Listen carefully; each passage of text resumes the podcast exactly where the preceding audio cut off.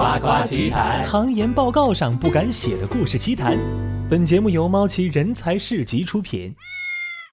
OK，全球听众们，大家好，这里是夸夸奇谈，又来到咱们这个行研报告上不敢写的故事奇谈哈。我是主持人司机，我是主持人糖糖。呃，今天我们很开心啊，呃，邀请到一个新的嘉宾。当然，大家可能会听到过我的声音啊，我是明辨真理与套路，但是绝不挡着别人跳坑的猫奇先生。我们第二位嘉宾是我们的 Steven。Hello，Hello，Hello，Steven 大家好，大家好。他可以是 Steven，一会儿如果他说声音好了必须匿名说的事情，他就是 Maggie。保持 Lucy 有有有偶啊像，Steven 是化名是不是？对对对就是，Steven 是化名，就是就是那电视台上经常会出现那种呃 Steve 某这种，是不呃是？就像翠翠王某一样。啊刘某这样的，翠是翠莎，翠翠莎，今这一期的翠翠莎 又聊到那个，反正咱们这个节目跟探探离不开了我还是很想他的。啊、好吧，这个好啊。但咱们今天的节目不是社交哈，不是是 social，今天不是社交，今天我们聊的话题很简单，因为就是教你如何在社交之前去学习一些呃氪金的技术，没错，氪金说，哎呀，别说了，今天的课话话题只有一个，就是教你怎么花钱，教我怎么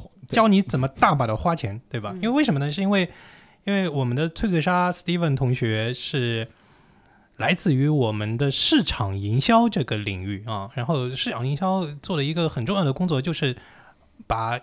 从财务部从老总那边要到的大笔的预算资金一定要投出去花出去，嗯，所以它身上有很多花钱的故事啊。嗯哎、上次我们好像还尝试聊了一个小话题，我们还没有制作啊，就是怎么省钱，对吧？对，啊消费降级，对，感觉好像是不聊先不先聊怎么花钱，就直接聊省钱，好像消费降级就挺郁闷的。所以我们今天先先把这个大大手大脚花钱这个事儿先给聊了，对吧？对对所以那个 Steven，你花钱花了多少年了？呃，从刚生出来就在花钱吧，花花别人的钱花了多少年？花别人的钱，嗯，花爸妈的钱对吗？对啊，也也一直在花别人的钱，感觉呃说什么时候开始花金主爸爸的钱了？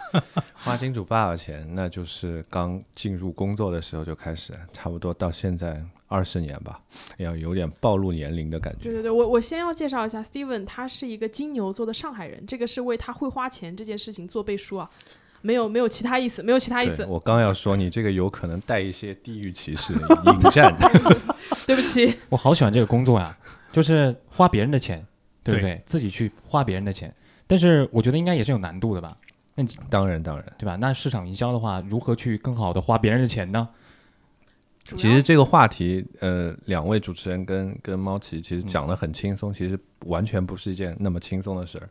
虽然呃，可能大家呃，我不知道听众有有接触过这个行业没有，就是可能在我以前的工作当中，可能最多的一年可能会花出大概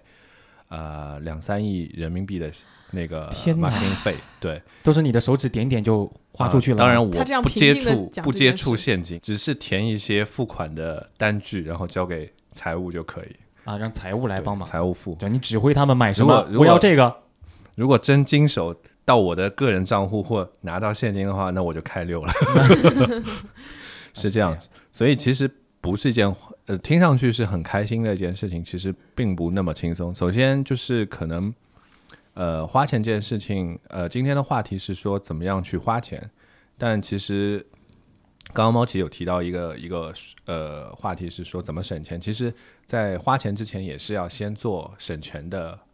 方案跟 plan 的。其实我们呃在如果在一个品牌的品牌的 marketing 部门的话，其实每一年我们在制定预算的时候，其实是一个很痛苦的一个过程。大家听到可能呃两三亿的现金呃人民币，可能是一个很大的一个天文数字，但其实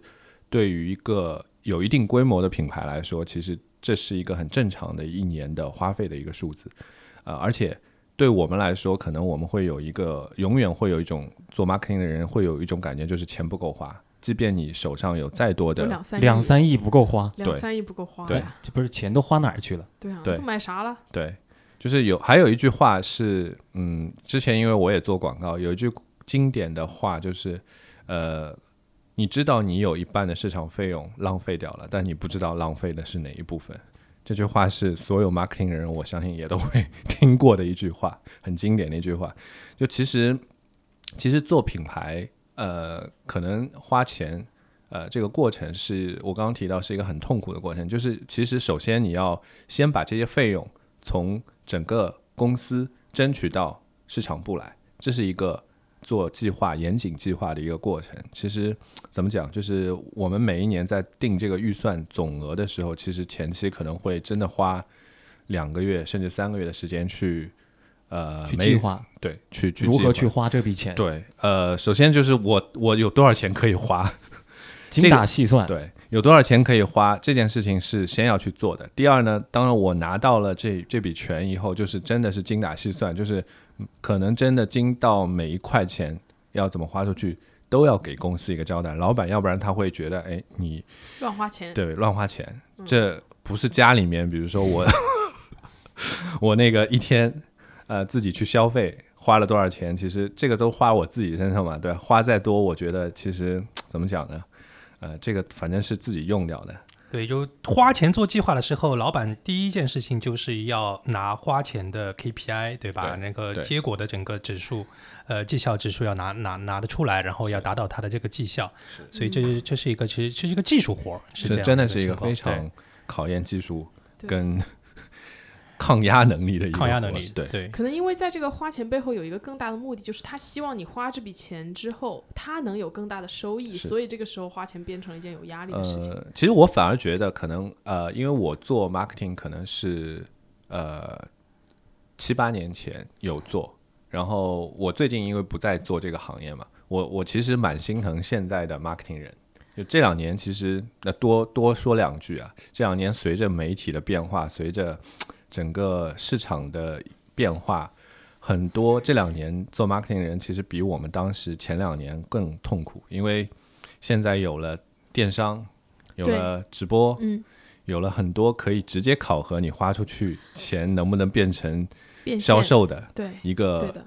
方式，应该这么讲，就是其实对花钱的人来说压力会更大。嗯。因为我其实还有很多的以前的同学跟跟同事在还是在做 marketing 的工作，所以其实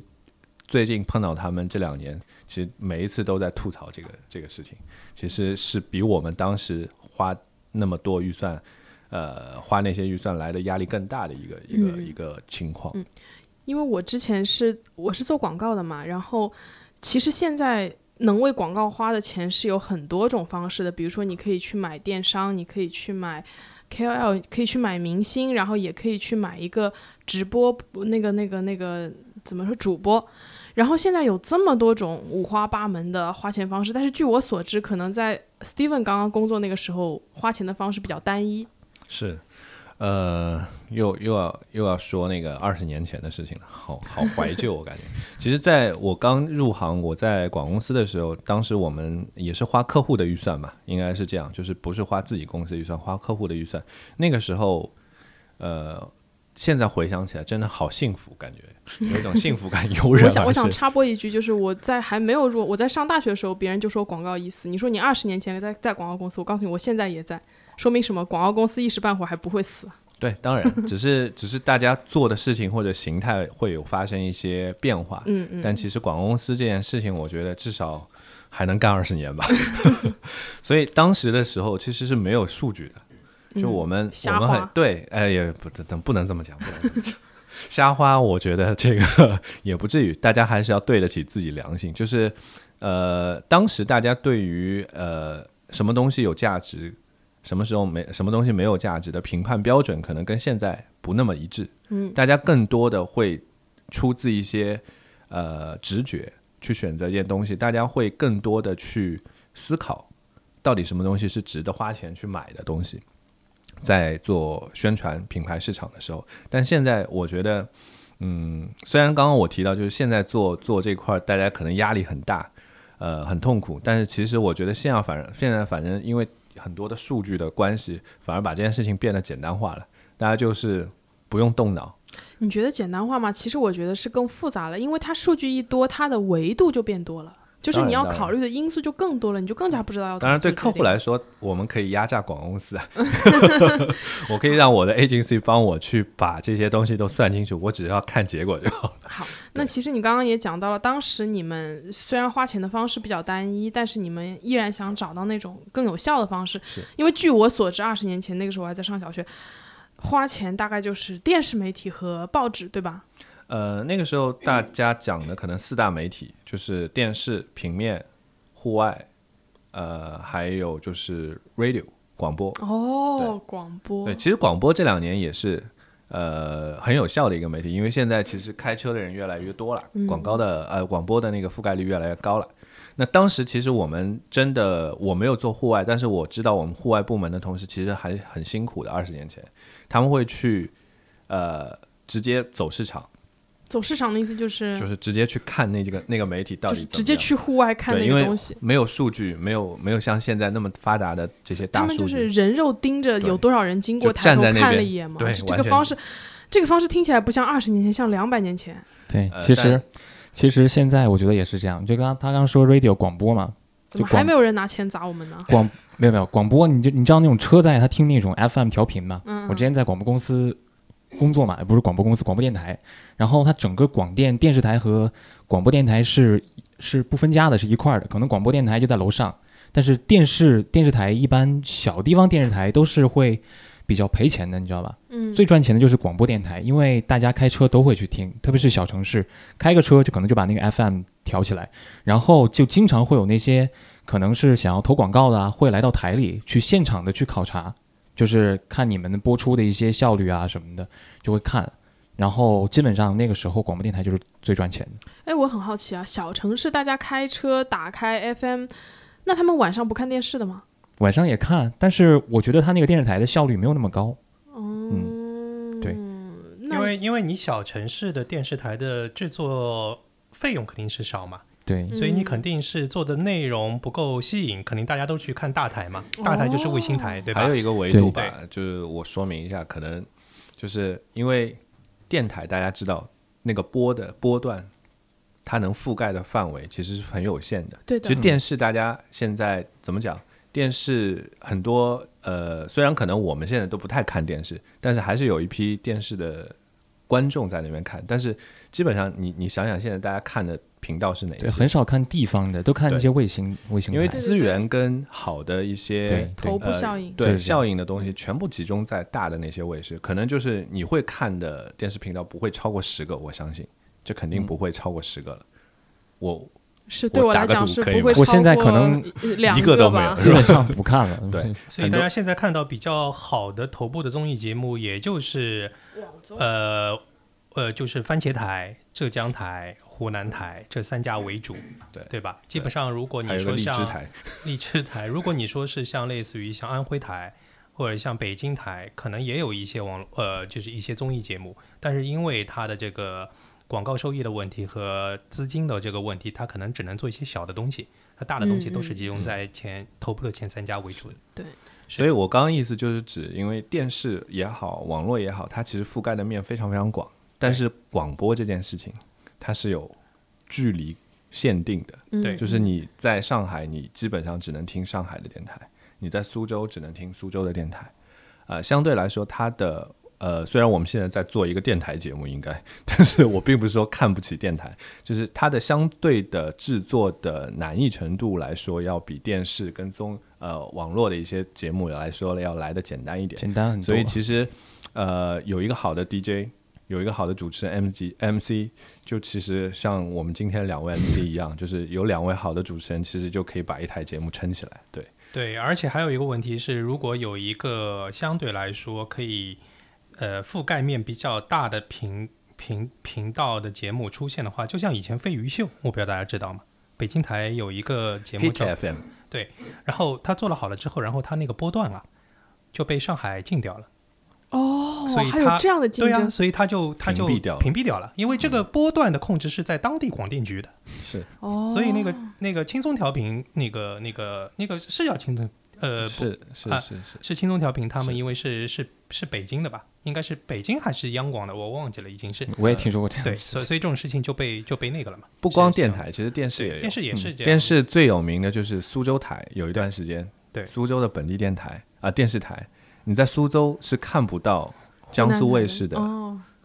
有一段时间，有一段时间。我听说过有啊，江苏省台我讲错了，可能卫视是可以看到，就是省台的一些节目你是看不到的。对，它是有地方保护组所以这个其实是有非常强的，就是壁垒的，就是行政干预的这个壁垒，因为哎大家都在抢夺这个市场嘛。那我想问，就比如说，比如说，当你花钱买了一个电视台或者买了一个播，就是呃电台，那万一它被行政干预了怎么办呢？你你遇到过这样的事吗？这肯定合同之之前都保护条款都写好的吧？应该是因为是基本上都是按结果收费嘛，嗯，是所以他这个过程到底是被行政干预了还是怎么样，这是他们的事情嘛，就是是这样的一个情况。你知道有些特别特别恶劣的那种甲方啊，甲方吧，我遇到过嘛，就是我刚刚说那个来电视台来把名字说出来。来电台去去看你，就是他去他去一条一条的听，一天一天的听，听你主持人到底有没有介绍他们的那家饭店什么的。如果说有一期没有的话，他就要扣钱这样的，就会对少去给你广告费，哦我我有人肉监测，人肉监测啊，甚至这个听起来也像两百年前的方法。对对 对，他没有数据嘛，不像现在就直接拿数据去所以在。花钱这件事情上面也好，或者是呃，就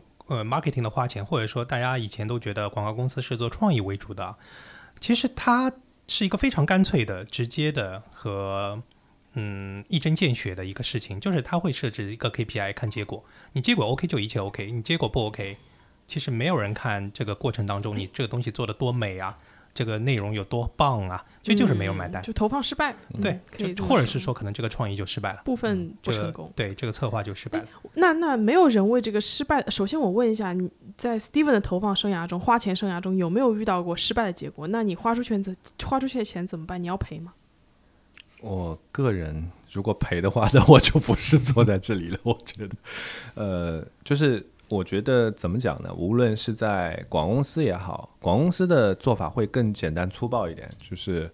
呃，如果一旦没有完成客户的 KPI 的话，可能会客户会要求你做一些赔偿，或者至少是啊、弥补一些资源，嗯，来把他的这个 KPI 完成。那我觉得广告公司会有各种各样的手段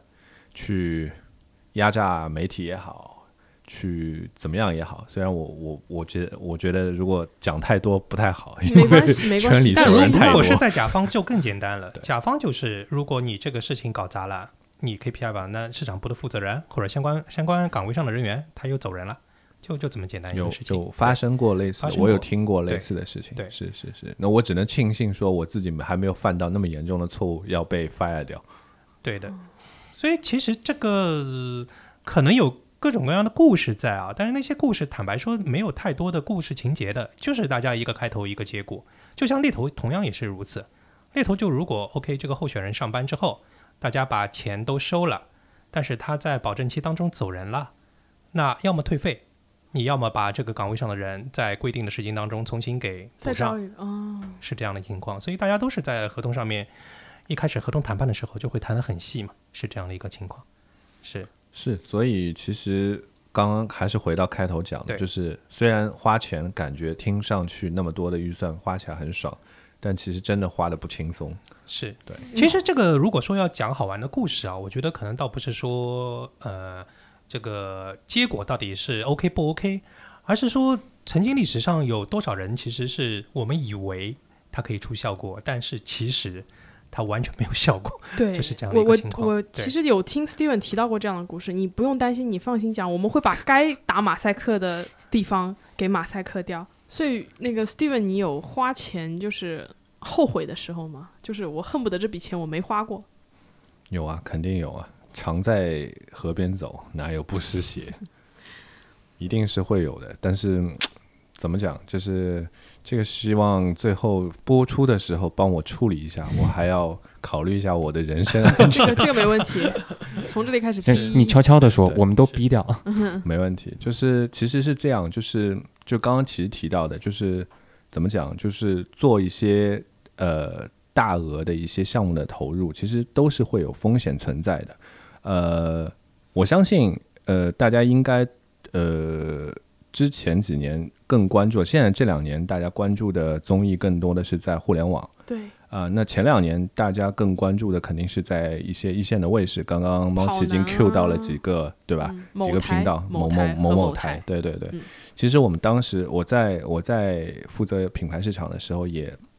也投入过一次很大的一个费用在某某某台的一档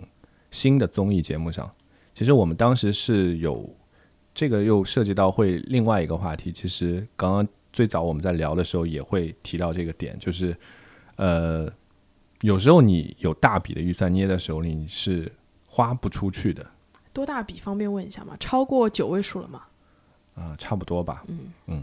就是其实怎么讲，那那段时间，呃，我们大家都在看卫视的热门综艺，但是好的卫视的综艺就那么几档，因为时间是非常有限的。那所以其实对大家很多的品牌来说，marketing 来说，大家有预算的品牌都瞄准了那几个听带频呃频道频道的少僧多粥少，嗯。呃，那就是其实这个时候其实并不是说有钱就是大爷，有时候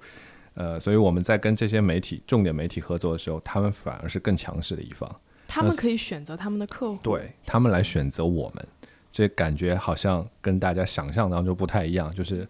并不是有钱的就是大爷这件事情。猫起猫起，你看有有钱买不到的东西呢。对所以呢，其实当时我们其实刚刚提主持人提到的，我们有一笔很大的预算。那作为一个品牌年度的一个最重要的一笔花费，我们在呃几档几个频道卫视频道的几档综艺里面去做了一个选择。呃，我们先去了某橙色的频道的一档已经录了第二次的一档综艺，叫你可以直接说名字吗？对都都要逼掉的，没没事没事。逼掉的是吧？对，别你担心。你不能骗我。叫对，嗯这大家应该就就明白了嘛。嗯那档那档综艺其实还在那几年是挺挺热门火的档，对嗯对，而且是播到第二期了。我们在再去选择它的时候，已经播到第二期了。那其实已经有第一期的打底，那大家对这样的一档节目就会比较有信心。那我们的那笔预算可能当时够做它的第二档的赞助，对。但是呢，我们在这个过程当中，我们本身是一门心思，就是说，哎，我我我跟这个频道的广播部主任，我们就奔着这档节目去了，但可惜被别人捷足先登了，那我们这笔钱就花不出去了，那我只能退而求其次去另外一个蓝色的频道，去去去看看有没有东西可以买的。那那个时候呢，就是呃，那个频道的领导就是推荐了一档新的综艺给我们。其实我们本来首选在那个频道也不是这档综艺，呃，在那档节目我呃那个频道我们选择了，本来是想选跑男，但跑男大家也知道也是非常火，非常火，比那我们之前想选那档更火的一档综艺，呃，也争夺的激烈程度比那个之前那档节目只会更厉害，不会更弱。所以我们其实也没抢到那档节目。但是正在我们非常懊恼的时候呢，其实呃，这个频道的领导就跑过来跟我们说，安慰我们说，他说：“哎呀，其实你们不用担心，我们这边有一档新的节目，啊、是某著名主持人呃全新打造的一档户外真人秀的节目。亲自当导演，对吧？对，对，第一次当导演所以是哪个主持人有当导演的梦呢？是某少。OK，好，我就不多讲了。那其实是这样，就是那也是经因为领导的大力的推荐，那我们其实对这档节目也是一开始其实对新的一档节目，大家其实都还是蛮蛮担心它的一个表现的，到底会怎么样？嗯那我先露个底，就是这档节目没有第二季了。哦，对所以其实我们当时选最后，因为各种各样的原因，我们选择了这档节目，也花出了我们那笔不菲的预算。那其实最后的一个节目效果差强人意吧，我只能讲，就虽然没有说非常呃差，但是其实跟呃九位数的价格相，比，相比起来，跟那原来两档我们想选的那档节目，两档节目比起来，那还是有很大的一个差距的。所以其实这是可能是我这么多年做市场跟广告工作里面的一个污点。哎，开哎开个玩笑，复盘的话，如果当年发现这档节目还是有很大风险，不一定火得了啊，冠名的话，再选择的话，你觉得要怎么选？因为发现几个台当中最好的节目其实都已经被强调了，这个时间点啊，因为插入时间点比较奇怪一点嘛，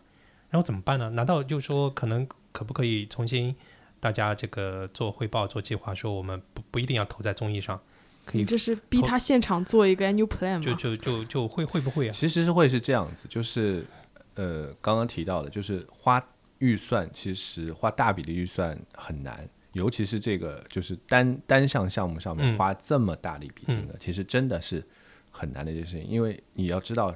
前后我们下定从我们下定决心要花这笔钱，到最后我们花出去，这个过程持续了三到四个月，嗯，是一个很漫长的过程，嗯，但这个过程也把其实市场上其他的一些投资的、可投资的、可投入的一些项目，全都消耗完了。嗯在那个过程当中，其实我们在最后那个我们下定决心的那个时间点上，其实我们，即便我现在再回过头去看，我们也找不到更适合的一档节目。这么说来，当时确实也是没办法。所以也就是说，这个嗯，这个台挖了个坑了，其实就哎，是我我其实我想就如果我不能这么讲，我不能如果市场上不是 这段剪你掉你当年的那个东家，如果还有其他几个几个几个甲方可能拿了同样的这个预算要出来找的话，其实也都是基本上被坑掉的。呃，怎么讲？就是其实那个时间我，我刚刚最早我们就已经讲过了，就是投综艺、投电视一线卫视的综艺，那是当时就是最最主流的一种做法一个方。式，对，对，呃，从公司的角度下定了决心，拿出这么大一笔预算出来去做一件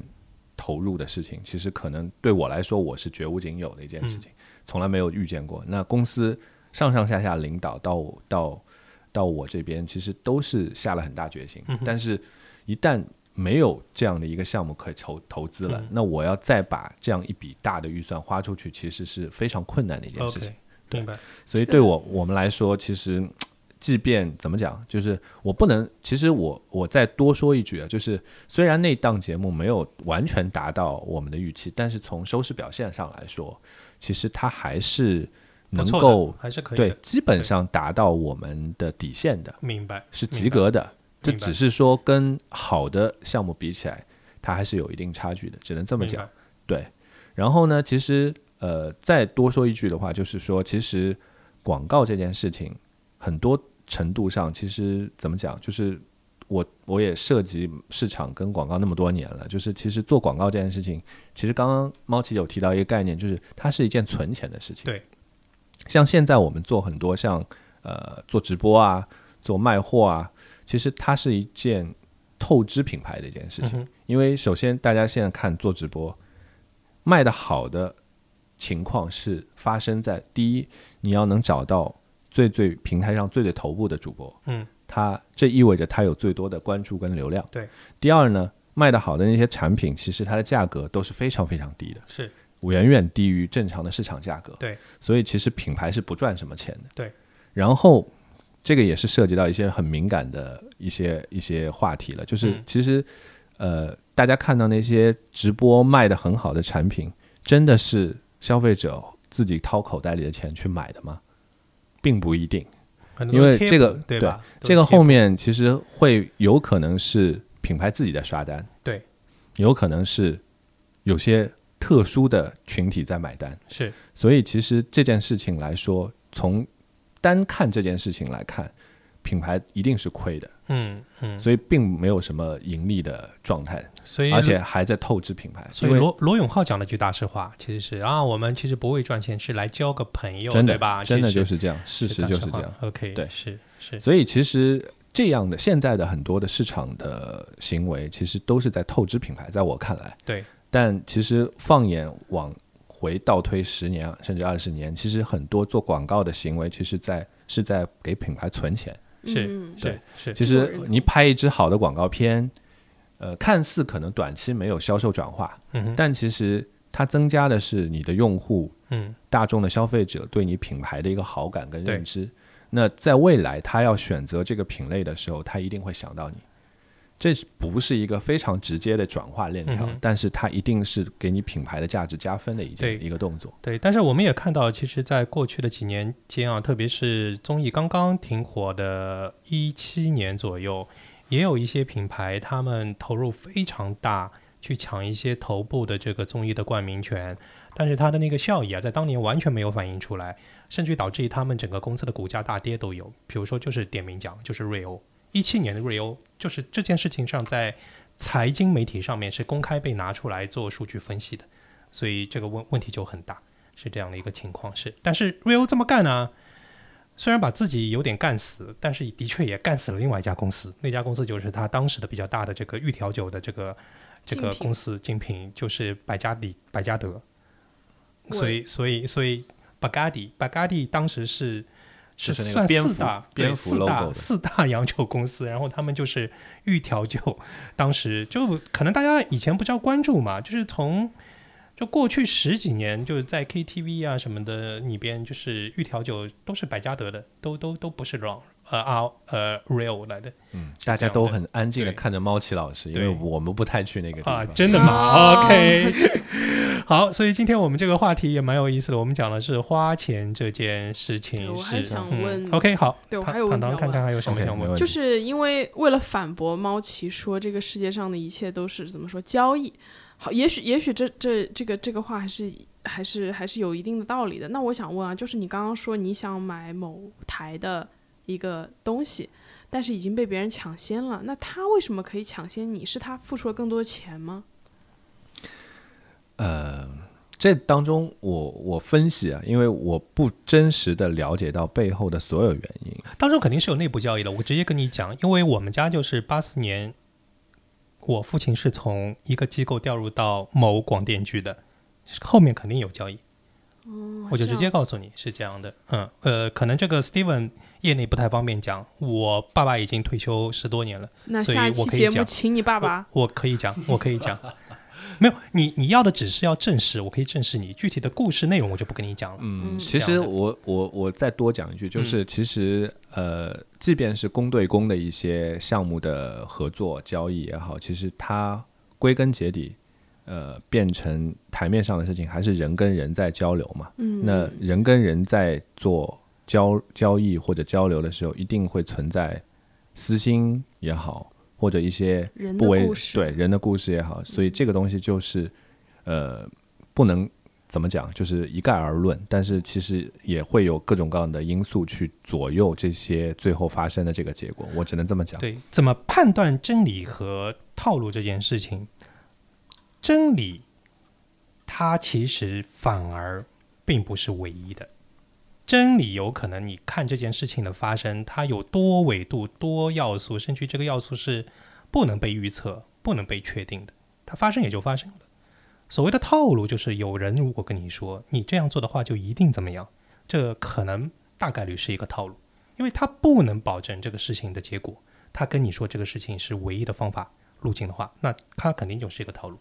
所以很简单，如何如何去判断别人跟你讲的那个解决方案，或者跟你讲的那个策略是一个是是一个真理还是一个套路？那当然有很多人其实是不信我这个部分，那我就是秉着我的呃哲理，就是不挡着别人跳坑，因为我觉得他跳啊跳啊也就跳明白了这件事情本身是。可能在他花掉那九位数之前，你跟他说这番话，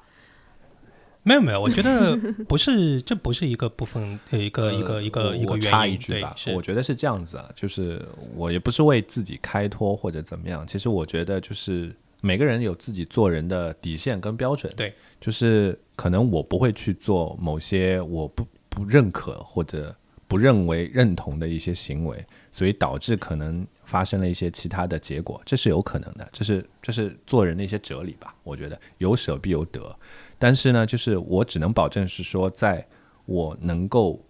我的底线之上，我能接受的范围里面，我一定做到我觉得认我认可的最好。对，因为就像刚刚提到的，就是说，并不是说那档那那个项目我们在投资上最后没有达到我们的预期，还是能够在及格线以上的。我们已经做到在我们可控范围里面最好的一个一个一个结果了。对，但是你让我在可能让我们或者动用动用一些非呃常的非常规手段去拿下那个部分的话，可能那不是是不是他的这个为人处事的一个一个对对原则？对对对所以就是广告这个行业当中，嗯、底线高一点不是坏事情，因为你你送的时候，你要知道你能够保证你后面十五年、二十年你睡得着觉吗？如果万一你被抓 Steven，你睡得着吗？我 Steven 肯定睡得着，他天的底线天很高啊睡睡很死。是吗？所以我就说这个事情很多东西可能可能猫起直接来跟你们讲真理和套路这个东西。所以如如果揭示这个事情的本质的话，大家就就很很简单，就故事本身可能可能当中有很多奇葩情节，但那些情节不重要，大家要听的不是来听故事开开心心的，大家要听的是你不要把自己弄到坑里面去，这是一个关键的点。嗯咱们这节目是一个有教育意义的正能量的节节目，对但是我感觉我做了这个节目之后，我都 就觉得世界看世界跟以前不太一样了。你要做到出这个而不染嘛。嗯，是是是是是。好的，OK，好，那感谢感谢 Steven。